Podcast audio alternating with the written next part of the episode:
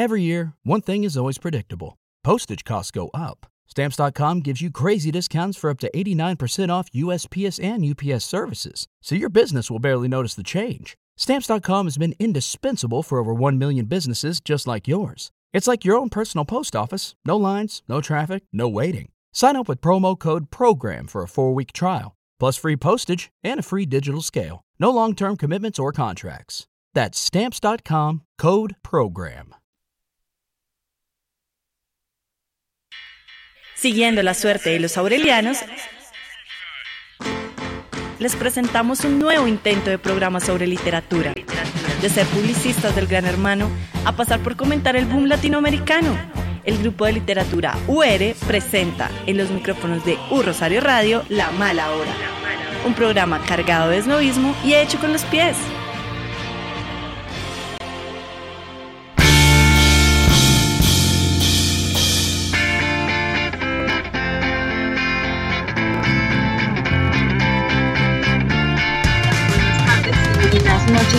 Nuestros oyentes. Esto es La Mala Hora, un programa de Rosario Radio que eh, pueden estar oyendo a través de Spreaker, de Spotify o de Deezer o de Radio Garden o en vivo. Eh, bueno, muchísimas gracias por estarnos oyendo. Eh, bueno, seguimos en un poco grabación remota, eh, no presencial, no estamos en una cabina de la universidad porque pues evidentemente no hemos terminado de lidiar con, con esta época de pandemia. Eh, pero bueno, seguimos acá eh, en el programa cada semana y muchísimas gracias por acompañarnos. Muchísimas gracias también a nuestro director Sebastián Ríos por darnos este espacio, como siempre, y a nuestro control master Nelson Duarte eh, por hacer este programa muchísimo más consumible y, y posible. Eh, le agradecemos también a eh, nuestra mesa de trabajo por acompañarnos, como siempre, en la eh, producción de este programa. Entonces, saludo a Daniel de ASA, que está eh, conectándose en estos momentos en nuestra mesa de trabajo. ¿Cómo está Daniel el día de hoy? Buenas, ¿me escuchas? se oye un poco lejos, pero bien. Bueno, yo creo que eh, yo estoy bien, todo en orden, todo tranquilo y expectante de poder hablar de Kurt Vonnegut. Este es un gran autor. Sí, bueno, muchas gracias, Daniel. No habíamos eh, establecido que el programa iba a ser de Kurt Vonnegut, pero sí, muchas gracias. No, no, no. Eh, Hay que cuidar la comunicación. Los spoilers, los famosos spoilers de Daniel Guillermo.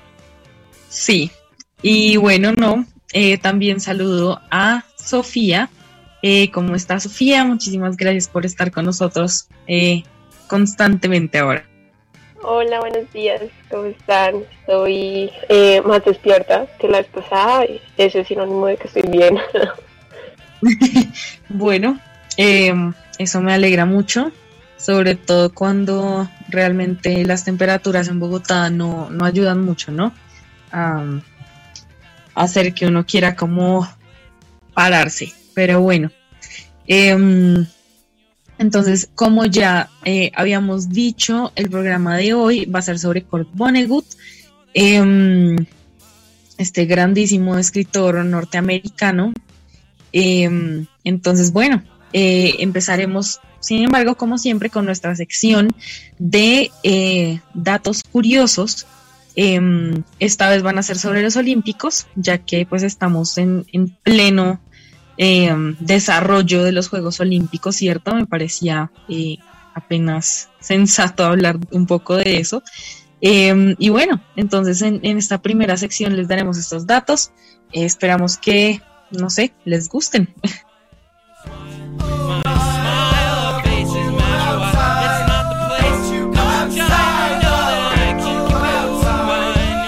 Estás escuchando La Mala Hora trayéndole todas las noticias de la actualidad con la aprobación y la veracidad del Ministerio del Amor. Todo esto con el patrocinio de Farmacosoma, más que un antibiótico. Llega a la mala hora 1984.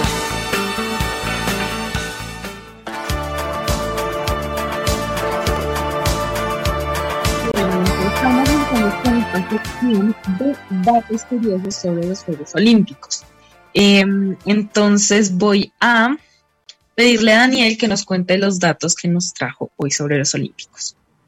Bueno, eh, yo les traje dos datos, uno que fue por mi experiencia, yo creo que algunos saben, yo en algún momento de mi vida jugué o fui jugador de ajedrez y eh, en la liga me explicaron que el ajedrez no era un deporte olímpico, ya que no se podía generar uno como una posición unánime eh, de qué se podía definir como un elemento de dopaje dentro del deporte. Y ese es un debate que se ha visto no solamente en los Olímpicos, sino pues en todos los torneos de ajedrez.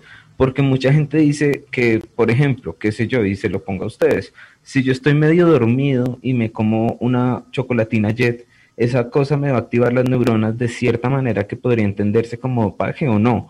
Un tinto puede ser dopaje o no. Entonces digamos que como todas esas sutilezas han hecho que el ajedrez no pueda llegar a ser considerado un deporte olímpico, porque los medios de control no saben determinar qué puede dar en verdad una ventaja dentro de las partidas. A mí, ese, dato me parece genial, me parece súper loco y también súper real. O sea, ejemplo, en, mi época joven, cuando era jugador, eh, yo siempre llevaba una, pues mi mochila, las, eh, pues Daniela y, y Sofía, ¿recuerdan mi mochila? Mi mochila se llenaba de bocadillos de leño y cuando yo ya estaba mamado, pues me comía un bocadillo y esa vaina uno lo despierta. Entonces como que me parece un, dato muy curioso y muy particular tanto del deporte como de los olímpicos.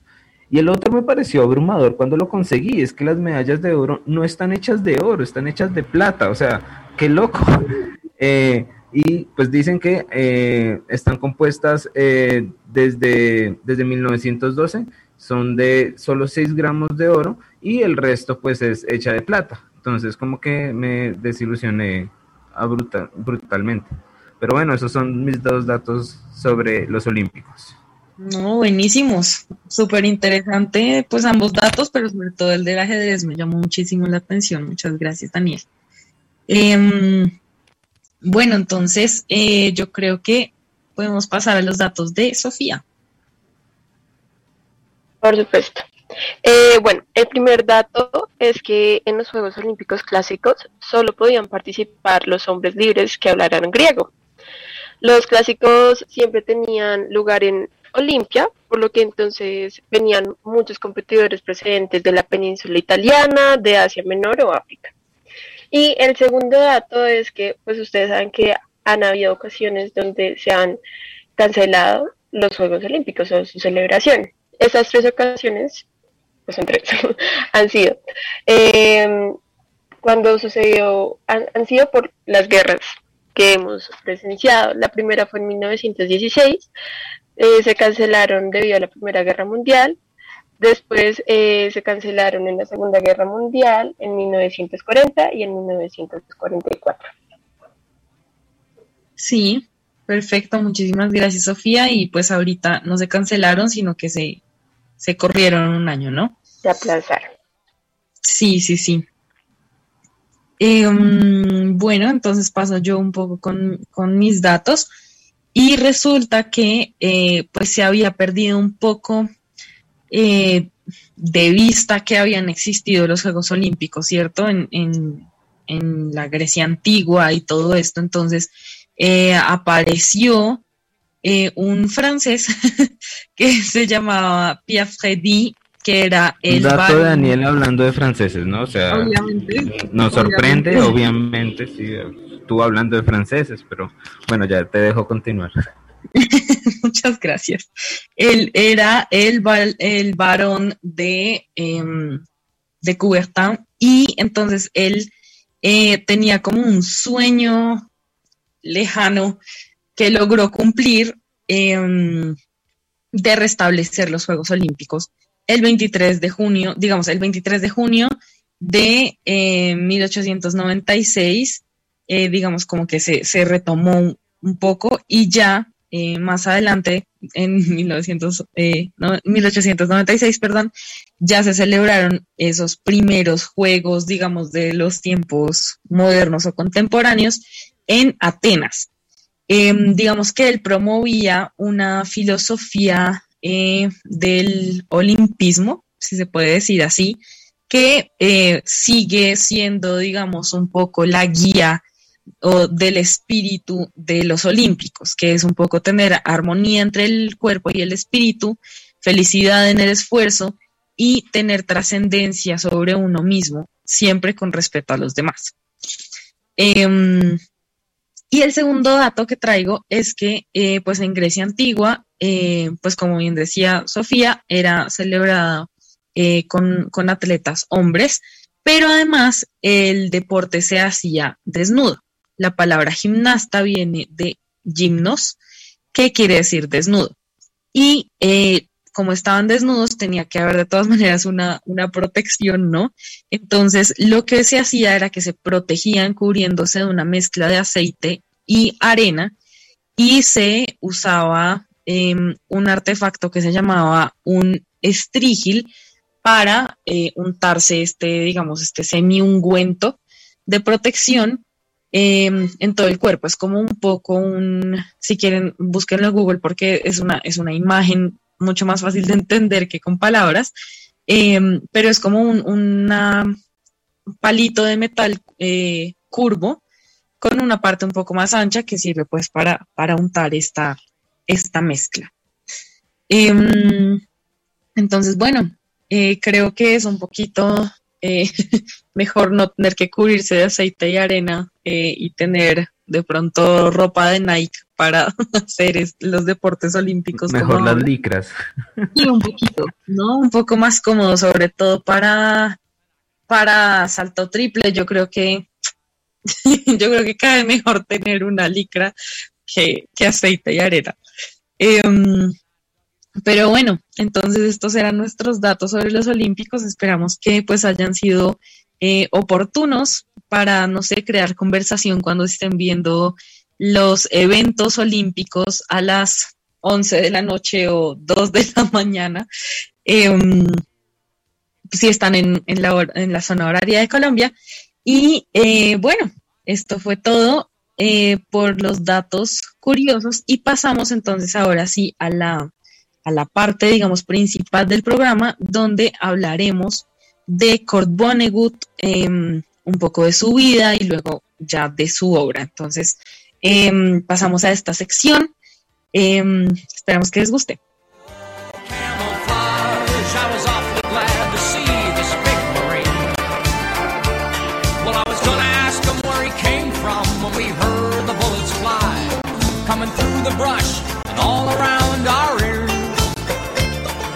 Reúnete con el grupo de literatura UR todos los martes a las 4 de la tarde en el Loma del Claustro. Era el mejor de los argumentos, era el peor de los argumentos, la edad de la sabiduría y también de la locura, la época de creencias y de la incredulidad. Esto es Historia de dos ciudades.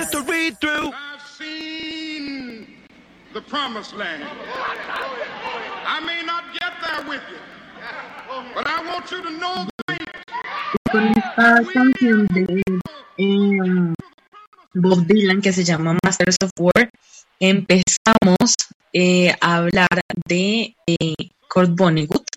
empezamos específicamente un poco a dar como este eh, contexto a partir de, su vida y de, de qué sucedió, em, para dar contexto un poco a su obra.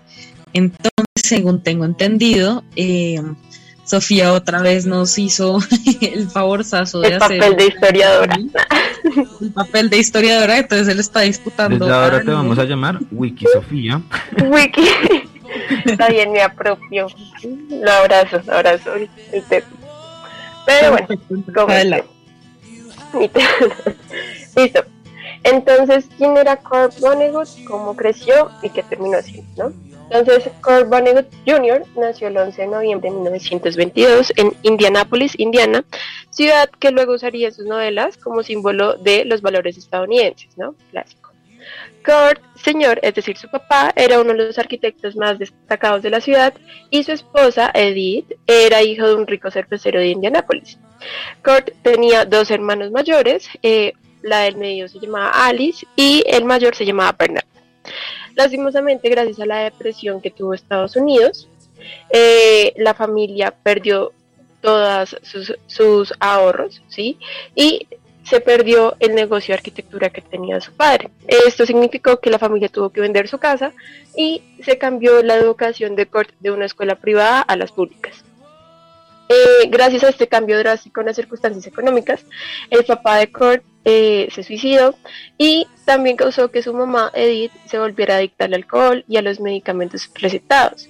Este pesimismo, que se va a ver como plasmado en casi toda la vida de Kurt, tuvo sus raíces en la respuesta de que sus papás pues tomaron esa decisión ante los efectos de la depresión.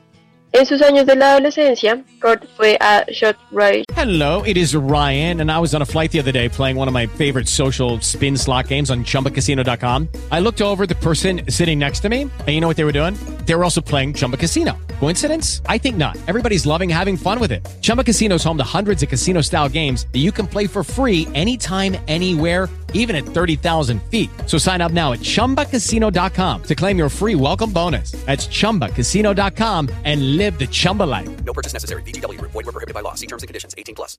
Lucky Land Casino. Asking people, what's the weirdest place you've gotten lucky? Lucky? In line at the deli, I guess? Aha, in my dentist's office. More than once, actually. Do I have to say? Yes, you do. In the car before my kids' PTA meeting. Really? Yes. Excuse me, what's the weirdest place you've gotten lucky? I never win and tell. Well, there you have it. You can get lucky anywhere playing at LuckyLandSlots.com. Play for free right now. Are you feeling lucky? No purchase necessary. Void where prohibited by law. 18 plus. Terms and conditions apply. See website for details. High School. Y aquí empezó a escribir en el periódico estudiantil de ECO.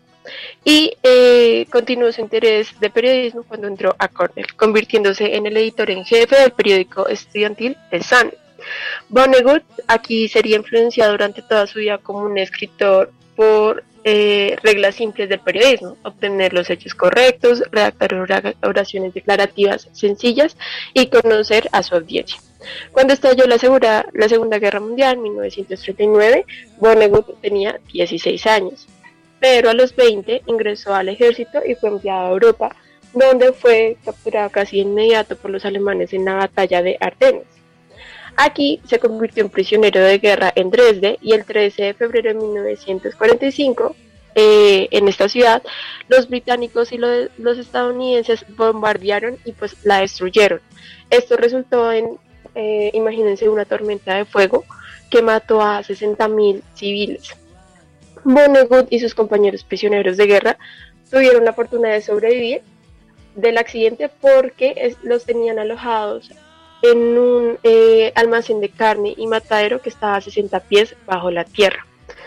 El trabajo de Vonnegut una vez salió eh, fue quemar los restos de los muertos y esto de alguna manera fue su inspiración para su obra maestra Matadero 5 como yo les dije, el pesimismo y estos eventos desafortunados van a estar presentes en la vida de este señor. Y lo que sucedió fue que en 1944 su mamá se suicidó a raíz de una sobredosis de droga. En cuanto a su matrimonio y sus y familias y cómo esto influyó en sus novelas, después de la guerra se casó con la señora Jane Cox y acá formó una familia. En 1952 eh, publicó la novela de aprendiz distópico Player Piano y eh, como pónganle al momentico, su hermana Alice falleció de cáncer y le dejó, disculpen, mi papá está viendo los Olímpicos, y le dejó sus tres hijos, es decir, que la familia de Vonnegut se amplió. Diez años después de que estos chicos llegaran y se integraran, el mercado de los cuentos en los que estaba metido eh, Vonnegut se empezó a agotar y él eh, trasladó su atención a las novelas. Aquí publicó la epopeya de ciencia ficción Las Sirenas de Titán, la novela de espías Modern Night, la fantasiosa sátira antropológica de la religión Cat's Cradle, una crítica de la injusticia económica God Bless You, Mr. Rosewater, y en 1969 su novela de Dresde, Matadero 5. En estos libros, Vonnegut dominó una voz cómica negra, haciendo reír pues, a su audiencia a pesar de los errores que estaba escribiendo. Eh, tuvo la fortuna de tener un culto de seguidores universitarios, pero en el momento en el que despegó su eh, fama fue cuando publicó House of Five, es decir, Matadores 5, y eh, también gracias a la adaptación cinematográfica que le hicieron a esta película en 1970. No obstante, A pesar de haber tenido como este tipo de fama, en los 70 eh, hubo una época difícil para Vonnegut, ya que pues su familia se desintegró, sí, se separó también de su esposa y uno de sus hijos sufrió un colapso bipolar. Esto lo llevó también a inspirarse en escribir un, libro llamado The Express. Aquí nosotros podemos ver como un patrón y es que la desintegración de las familias se convertiría en un tema importante en las dos novelas que Vonnegut iría a publicar en 1970 como Breakfast of Champions y Slapdick.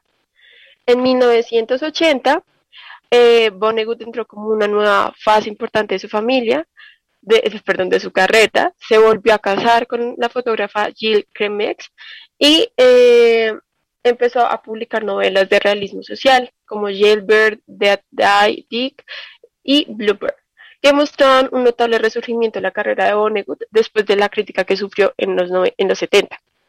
Galápagos fue una eh, mirada brillante a las preocupaciones de Vonnegut de que el cerebro humano de grande tamaño era de hierro y que irónicamente este nos llevaría a una posible extinción como especie.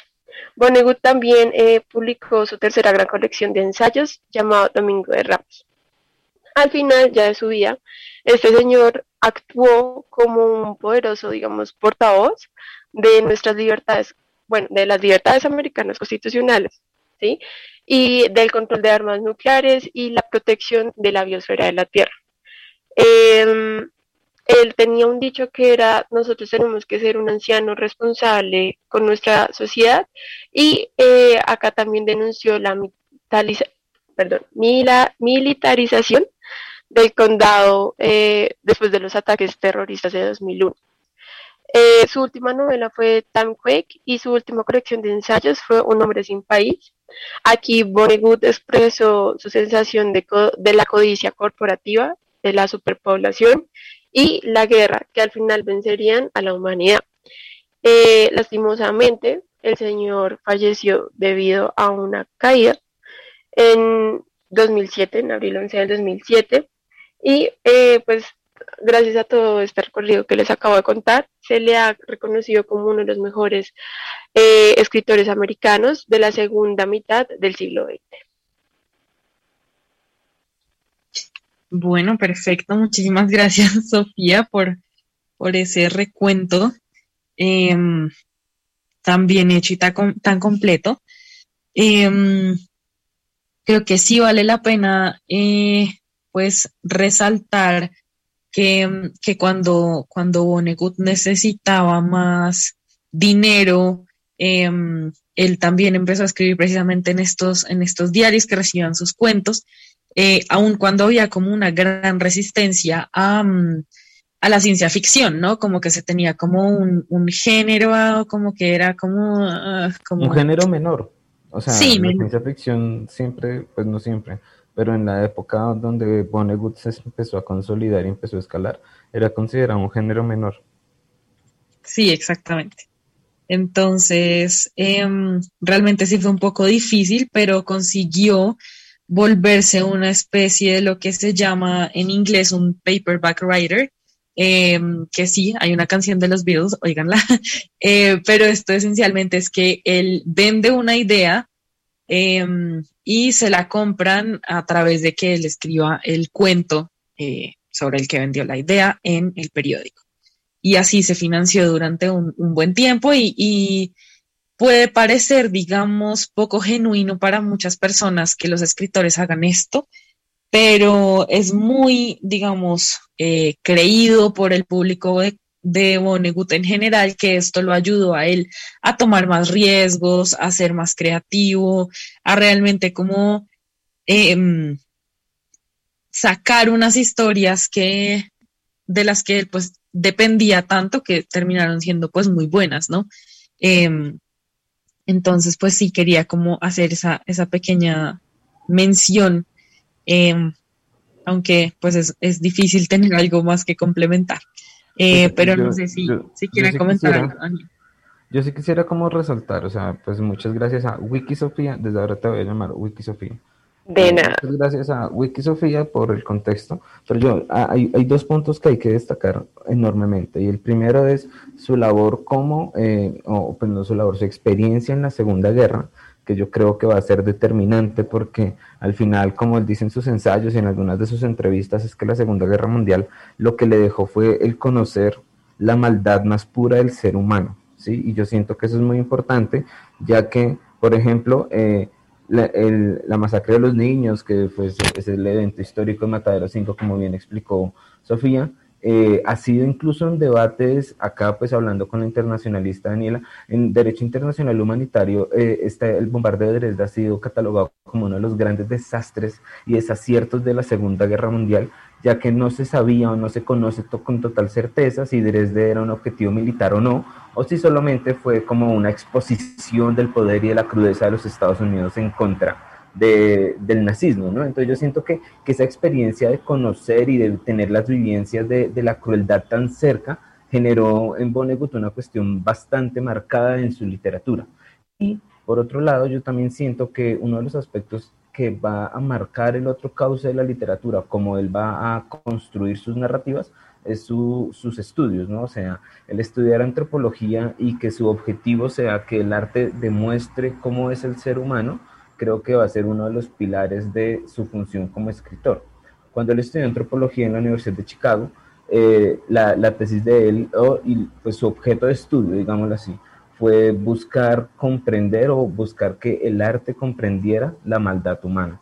Y yo siento que eso también, además de ser su cuestión de objeto de estudio, va a ser uno de sus objetivos dentro de su literatura, que creo que también son dos puntos que se deben tener en el radar a la hora de hablar de pues, la literatura de Vonnegut. Sí, perfecto. Em, digamos que este tema de la maldad le, le, caló bastante fuerte, obviamente, pues por haber estado en la guerra, pero sobre todo cuando él vio como la cantidad de muerte, o sea, ya un poco repitiendo lo que decía Daniel, pero viendo la cantidad de civiles que, que habían muerto, que le tocó a él recoger los cuerpos, eh, llevarlos, lo obligaban eh, los nazis mientras él estaba como prisionero de guerra a hacer estos trabajos y, y el saber que había sido el ejército estadounidense, ¿cierto? Eh, quien había hecho ese desastre.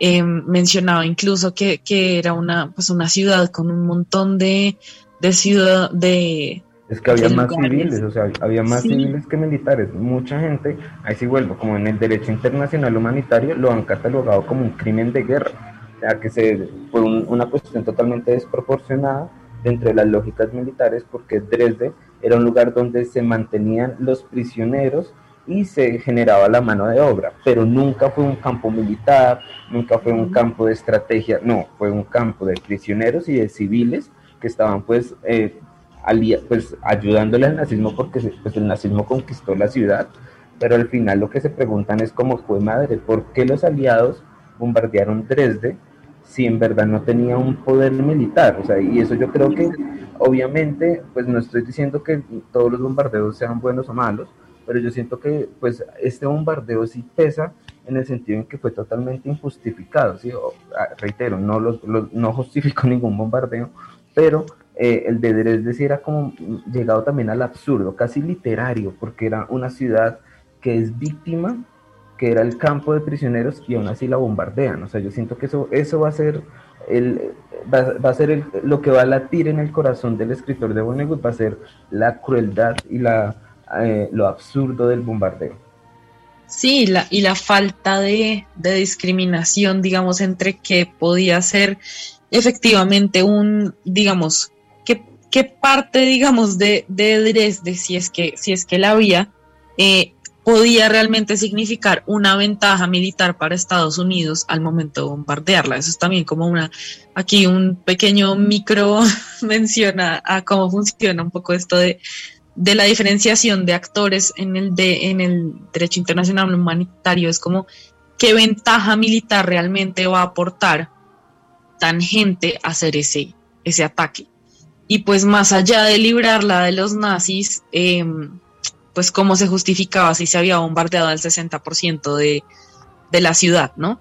Eh, él mencionaba que se habían perdido muchos sitios culturales, museos, colegios, hospitales, como que no, no había realmente un objetivo militar ahí. Entonces eso lo complica todo un poco, em, o bastante. Em, y realmente sí creo que es importante em, esto que habla Daniel de conocer la maldad eh, humana a través del arte, ¿no? Pero al mismo tiempo creo que, pues él, él lo menciona en bastantes de sus conferencias y si tienen la, la oportunidad de buscarlas, eh, por favor háganlo. Él era una persona con un humor supremamente marcado, em, que, bueno, que, que, hace que él realmente fuera muy querido por todas las audiencias y sus alumnos y em, vale la pena mucho oírlo. Eh, pero en unas de estas conferencias él menciona que, em, que su tío decía a veces, por ejemplo, estaban debajo de un árbol en verano tomando limonada. Eh, y de la nada el tío un poco decía, eh, esperen, paren todo. ¿No les parece que esto es un momento muy bueno? Si esto no es la felicidad y la bondad, entonces yo no sé qué es bueno. Y era un poco hacer como una pausa para como apreciar el momento de, realmente tener la posibilidad de estar relajados en un día de verano debajo de un árbol tomando limonada, ¿no?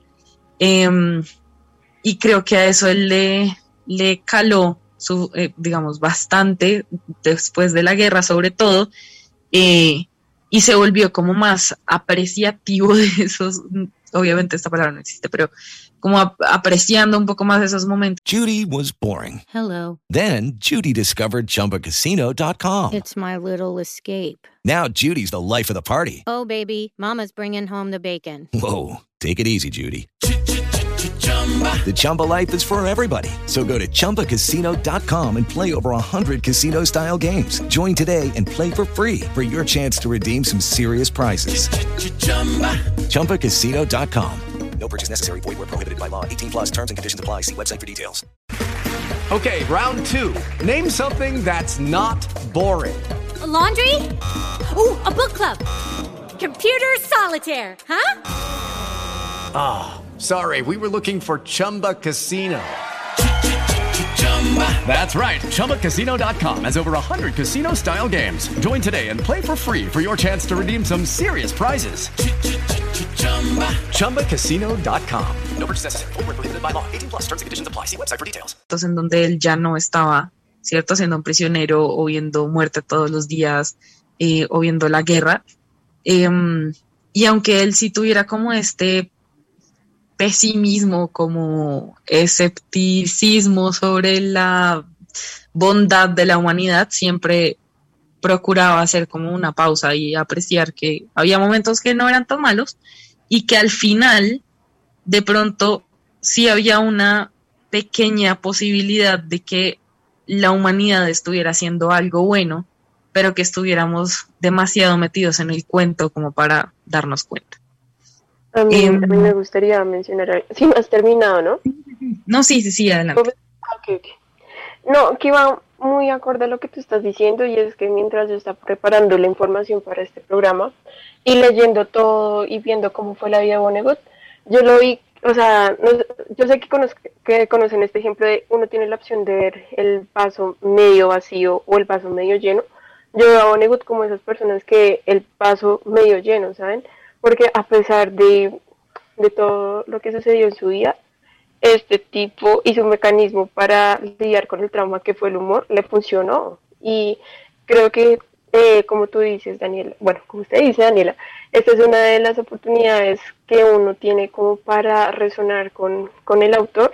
Y es que yo creo que la mayoría de las personas tienen este, este, este mecanismo de riámonos porque al final eso es lo que lo único que tenemos y me pareció muy interesante y el hecho de que marcara toda su obra y que al mismo tiempo el, tipo por medio de sus obras fuera como hay que ser conscientes de eso, pero jaja, me pareció brutal y eso me pareció brutal de, de Sí, sí, sí. totalmente de acuerdo. Em, pero bueno, no sé si quieran agregar algo más em, sobre, sobre la vida de Vonnegut y, su vivencia en la guerra. Em, pero eh, creería que ya es momento de pasar a nuestra pausa institucional.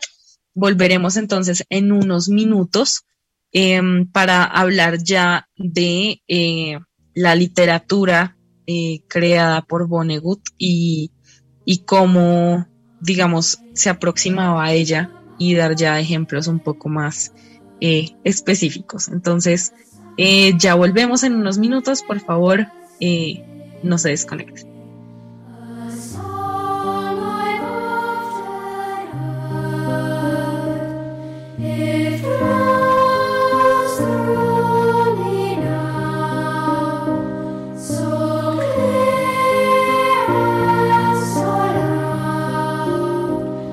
Estás escuchando La Mala Hora. Un Rosario Radio. Siempre conectados a través de tus sentidos.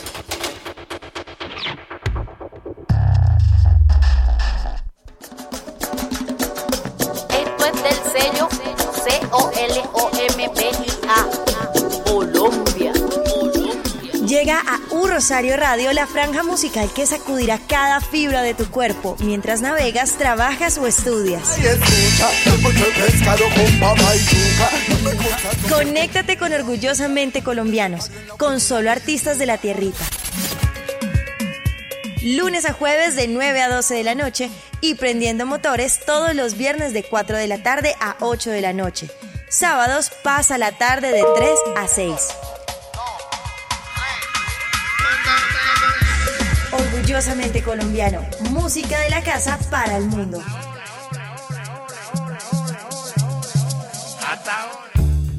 ¿Quiere adquirir recursos y materiales para sus cursos? ¿Sabía que sus actividades de aprendizaje pueden ser apoyadas por el Fondo de Innovación Pedagógica FIB Nora Pavón Fernández de la Universidad del Rosario? Participe. La convocatoria estará abierta hasta el 30 de septiembre.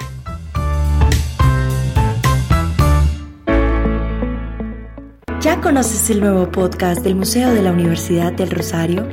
Historia en un instante es un programa en el que podrás conocer distintas curiosidades acerca de los aportes rosaristas. En menos de 10 minutos podrás conocer de forma rápida y dinámica mucho más acerca del patrimonio cultural e histórico de la universidad. Anímate a escucharnos. Disponible en Spreaker.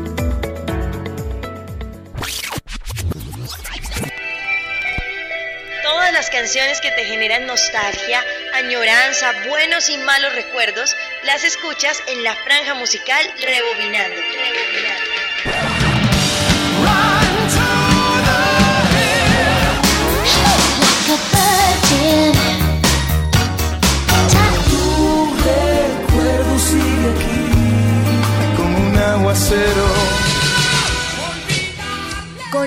Con la franja musical Rebobinando, todas las tardes de lunes a jueves de 3 a 6 y revive los clásicos que siempre te moverán el alma y el corazón. Te moverán el alma y el corazón.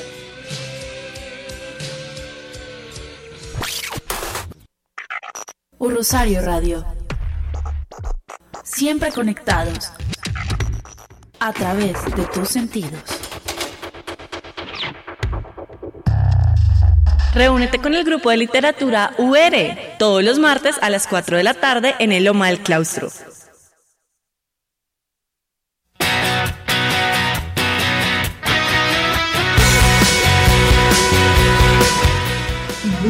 Bueno, hemos vuelto eh, después de nuestra pausa. Muchísimas gracias por seguir con nosotros.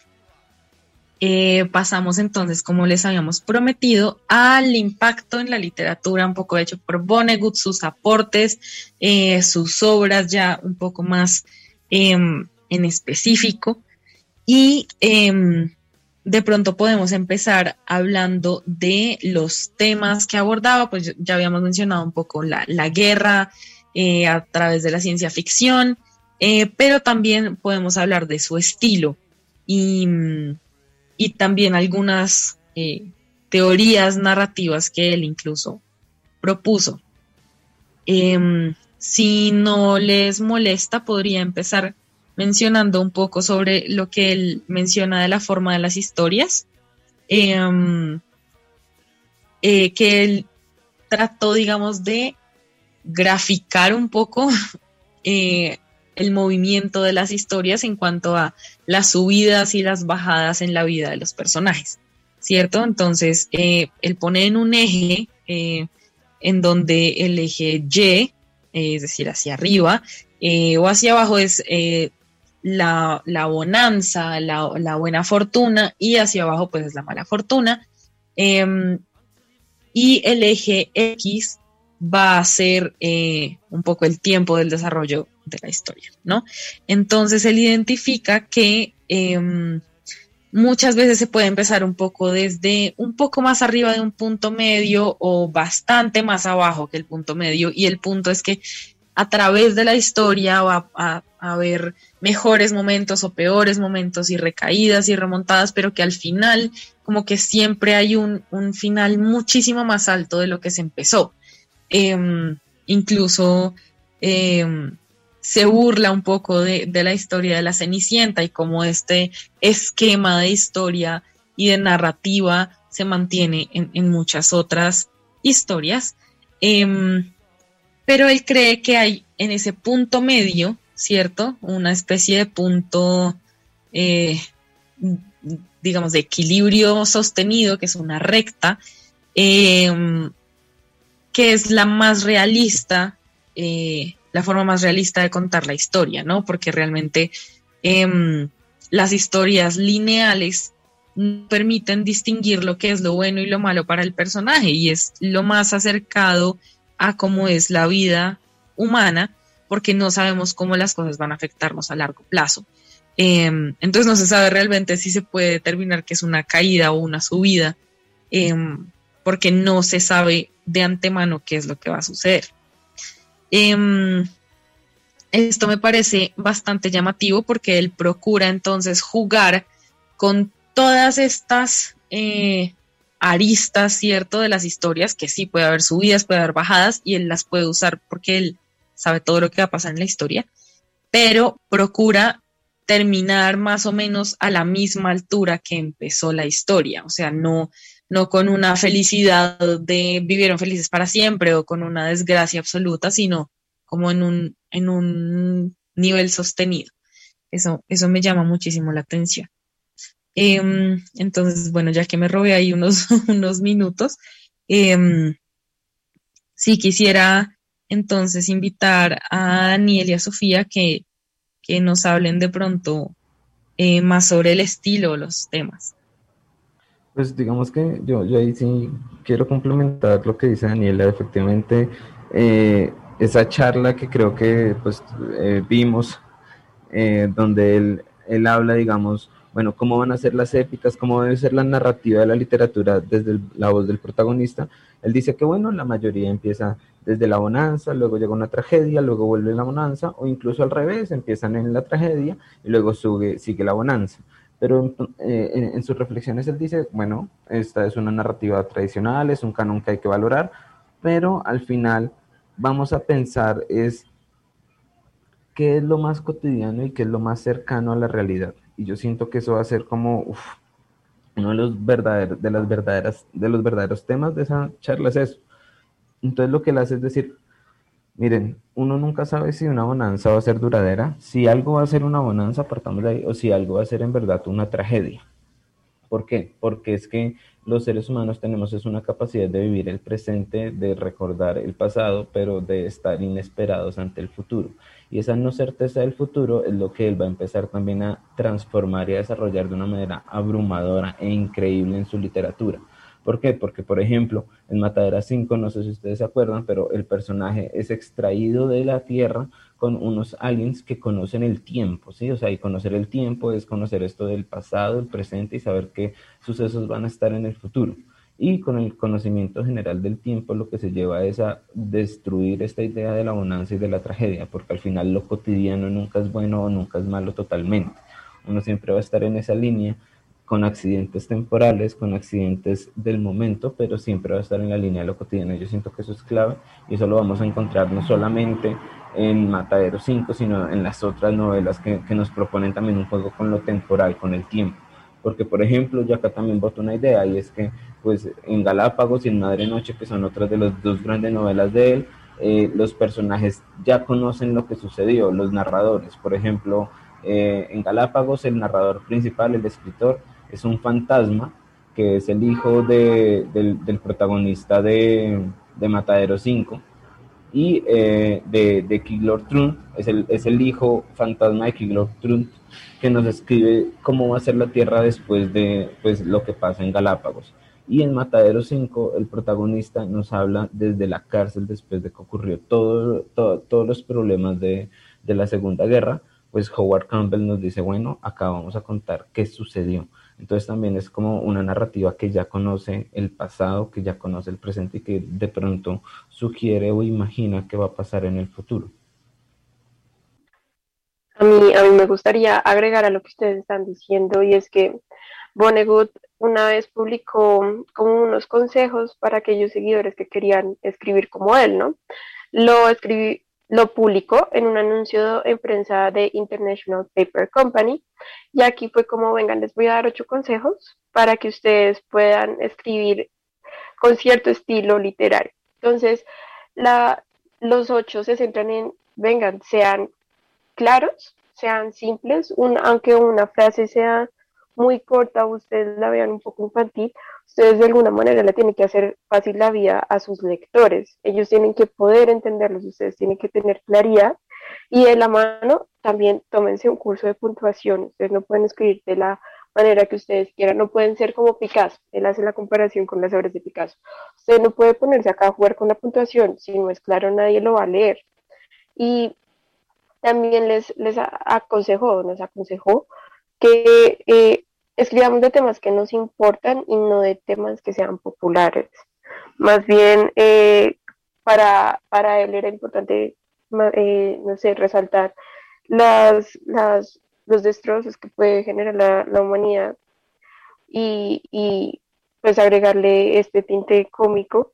Para los demás podrán ser temas ambientalistas y, y demás, pero siempre hay que encontrar algo de lo que uno esté apasionado y al mismo tiempo pues también respetar su voz. Uno no tiene que pretender ser alguien de, eh, uno no tiene que copiar a otros autores para poder eh, sobresalir, sino pues de las experiencias y la manera en la que uno escribe sí o sí lo va a reflejar a uno como persona.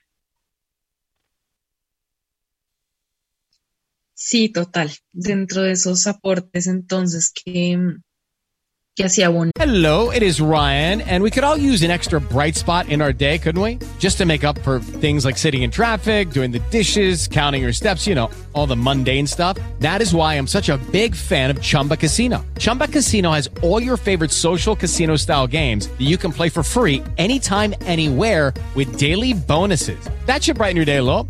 Actually, a lot. So sign up now at chumbacasino.com. That's chumbacasino.com. No purchase necessary. BGW. Void were prohibited by law. See terms and conditions. 18 plus. Pues él, él se movía él mismo, ¿no?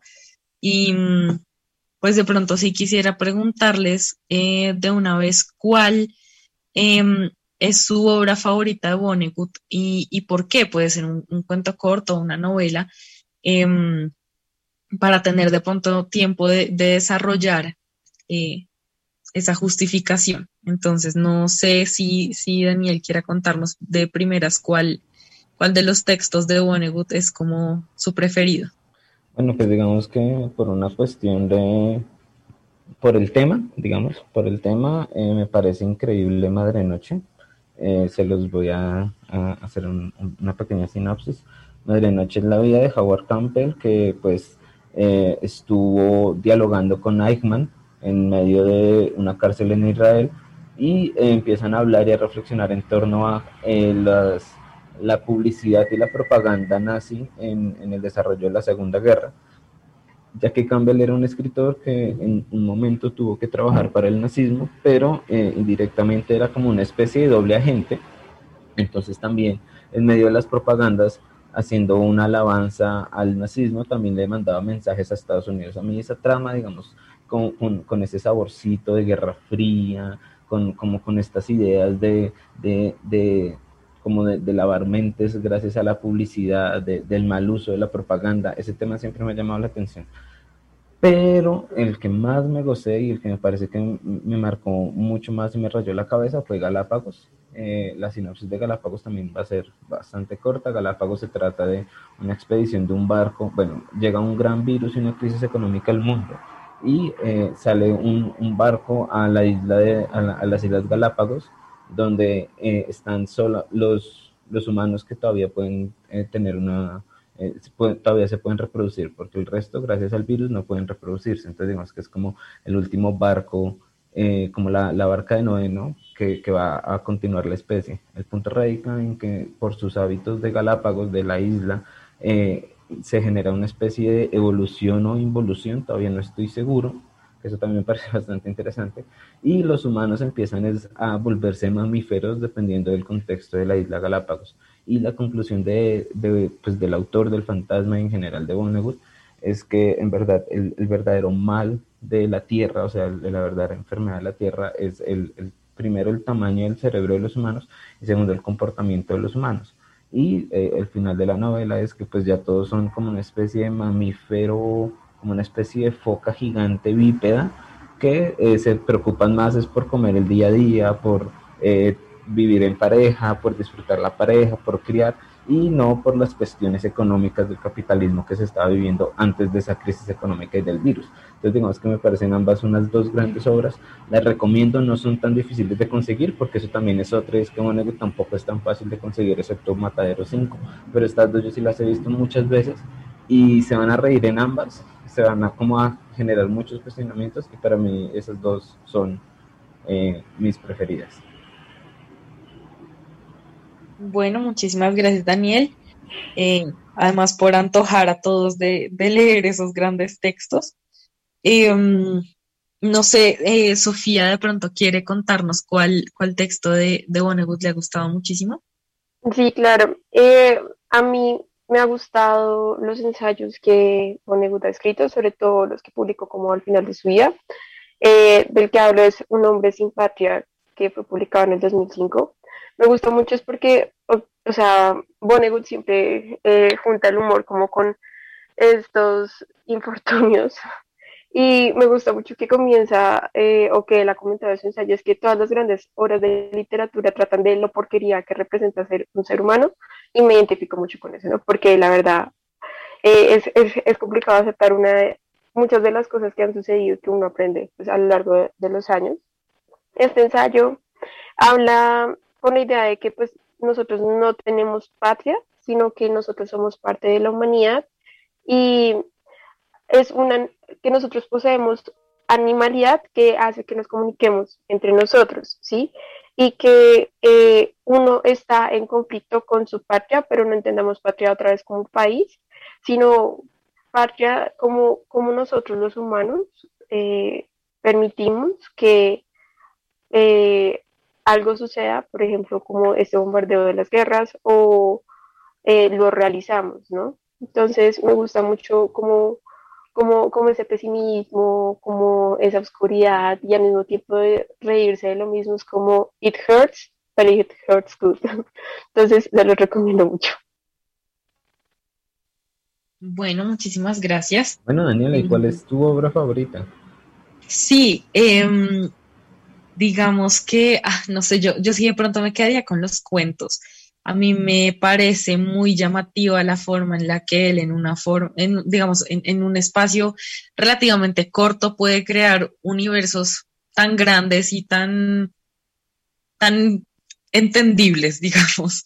Em, me gusta especialmente el cuento que le da nombre a la antología eh, Bienvenido a la jaula de los monos, eh, de 1968. Es un cuento em, muy recomendado. Eh, tiene, tiene muchísima gracia y digamos que sí cumple muchísimo con esto de no saber quién está haciendo bien, quién está haciendo mal, porque es muy circunstancial, ¿no? Em, y es esencialmente sobre Estados Unidos en el futuro y tiene una sobrepoblación inmanejable de eh, planeta en general. Y hay 17 mil millones de personas, el planeta se está quedando chiquito. Entonces se crean unas clínicas de suicidio asistido en donde la, la, la inyección letal tiene que ser pedida explícitamente em, y suministrada por unas enfermeras pero además de esta, digamos, promoción segura del suicidio, sobre todo a los, a los eh, ancianos, em, hay un control de, de, natalidad a través de unas píldoras que se toman cada ocho horas eh, que reprimen por completo el deseo sexual, tanto de hombres como de mujeres.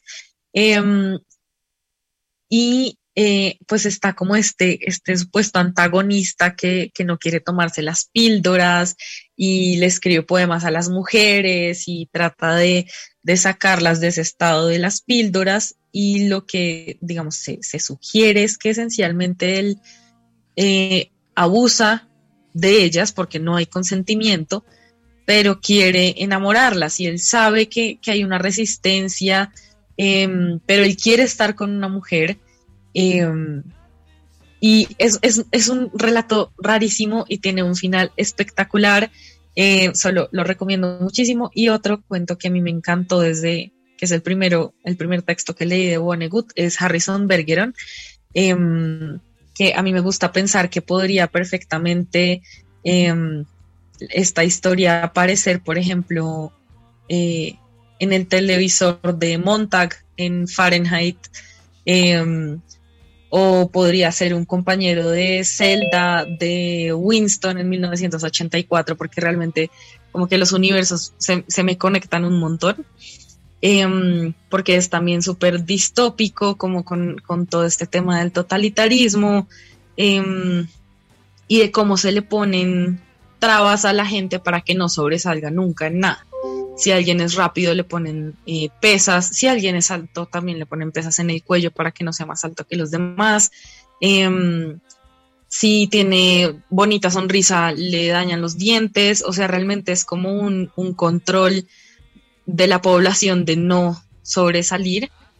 Y me parece buenísimo. Hay una parte que es televisada y por eso digo lo de, lo de Montag, pero pero bueno, también súper recomendado ese, ese texto. Ninguno de los dos es muy largo. Eh, entonces, eh, muy, muy, muy recomendados ambos.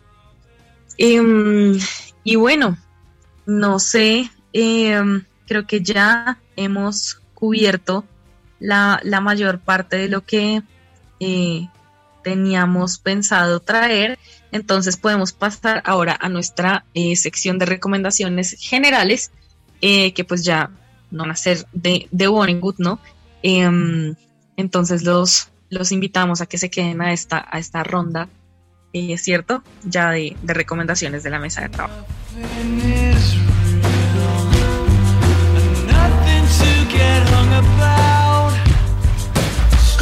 En Twitter con el numeral La Mala Hora UR. ¿Terminaste un libro y no sabes qué hacer con tu vida? Aquí, en Sobre Héroes y Tumbas, te daremos otro para que te deprimas aún más.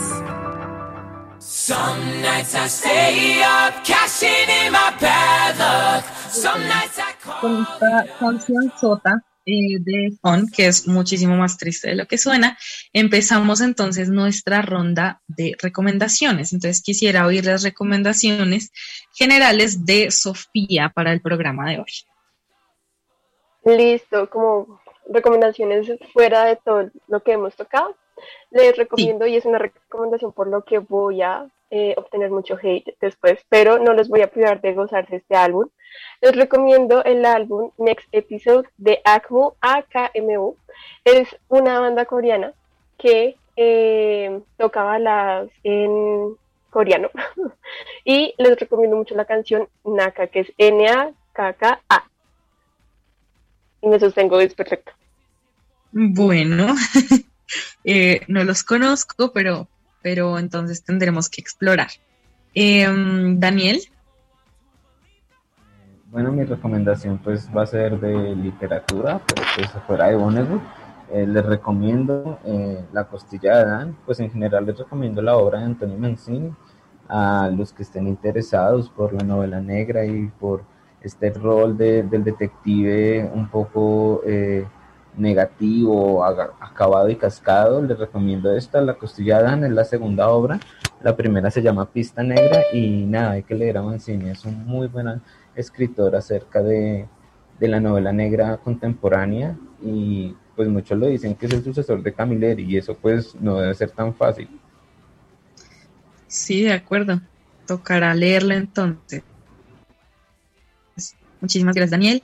Y yo eh, les traigo una recomendación extra de una película em, que es de los juicios de Nuremberg. Eh, me, acordé de esta película mientras buscaba la música para el programa. Es muy buena, hacen unos comentarios espectaculares. Eh, bueno, súper recomendada, es un poco difícil de encontrar, pero si la encuentran, por favor no se la pierdan. es, es realmente muy buena y muy completa. Pero bueno, creo que entonces ya con este, este cierre de la ronda de recomendaciones podemos también darle eh, fin al programa. Eh, muchísimas gracias a Daniel y a Sofía por, por haber venido a este programa, aportar tanto, a, enseñarnos a todos tanto. Em, también muchísimas gracias a Nelson eh, por acompañarnos como siempre en el programa, a nuestro director Sebastián Ríos por darnos el espacio y obviamente a ustedes, nuestros oyentes, por darnos eh, una razón para levantarnos los martes en la mañana a hacer el programa. con em, este clima no es fácil, o sea. Y con este clima no es fácil, sí. Em, y realmente por, por siempre oírnos, entonces nos oímos la próxima semana, em, misma hora, mismo canal. Y eh, bueno, espero que tengan una feliz mañana, tarde o noche en donde estén. Y bueno, hasta la próxima semana. Muchísimas gracias.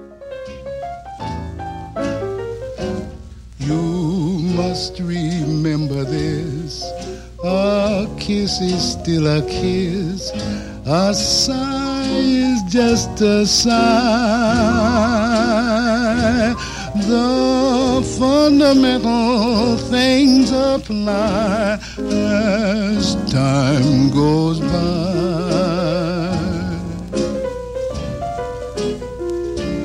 And when two lovers woo, they still say I love you. On that you can rely. No matter what the future brings as time goes by.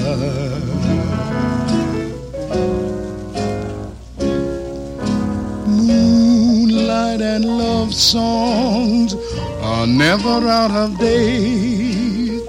Hearts full of passion, jealousy, and hate.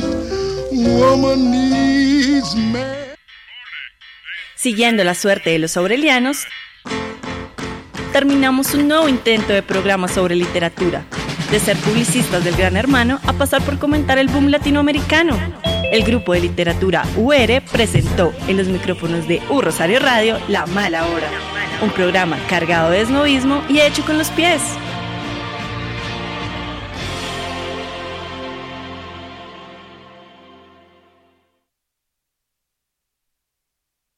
Dale más potencia a tu primavera con The Home Depot. Obtén una potencia similar a la de la gasolina para poder recortar y soplar con el sistema OnePlus de 18 voltios de Ryobi desde solo 89 dólares. Potencia para podar un tercio de un acre con una carga. Potencia para recortar el césped que dura hasta dos horas. Y fuerza de soplado de 110 millas por hora. Todo con una batería intercambiable. Llévate el sistema inalámbrico OnePlus de 18 voltios de Ryobi. Solo en The Home Depot. Haces más. Logras más.